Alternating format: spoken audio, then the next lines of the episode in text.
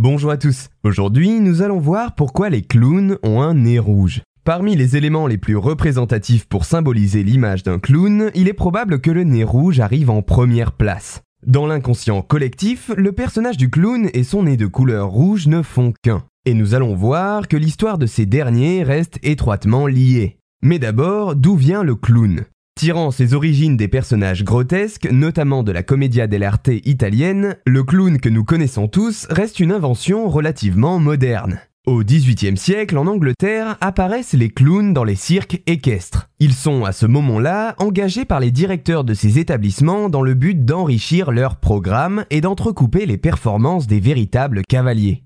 Leur puissance comique venait alors tant de leur posture, au début parfois adoptée à leurs dépens, que de leur costume.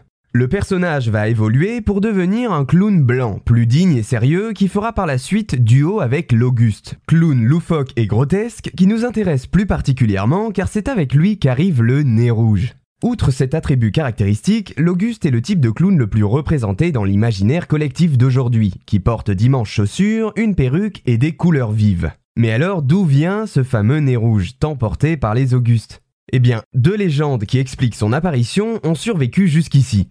La première vient d'Angleterre. Elle raconte l'histoire d'un écuyer ivre qui n'arrivait pas à tenir sur son cheval pendant un spectacle, ce qui provoqua l'hilarité générale. Selon cette version, cela a contribué à ancrer le nez rouge comme symbole de l'ivresse en tant qu'attribut du clown. La seconde histoire rapportée vient, elle, d'Allemagne. En 1869, dans un cirque équestre, un garçon de piste maladroit, l'acrobate Tom Belling, se prend les pieds dans un tapis et s'écrase le nez qui rougit aussitôt. Le public le traite alors de demeure auguste, ce qui en argot berlinois signifie homme stupide. Cette version donne ainsi également l'origine du mot Auguste pour désigner ce clown.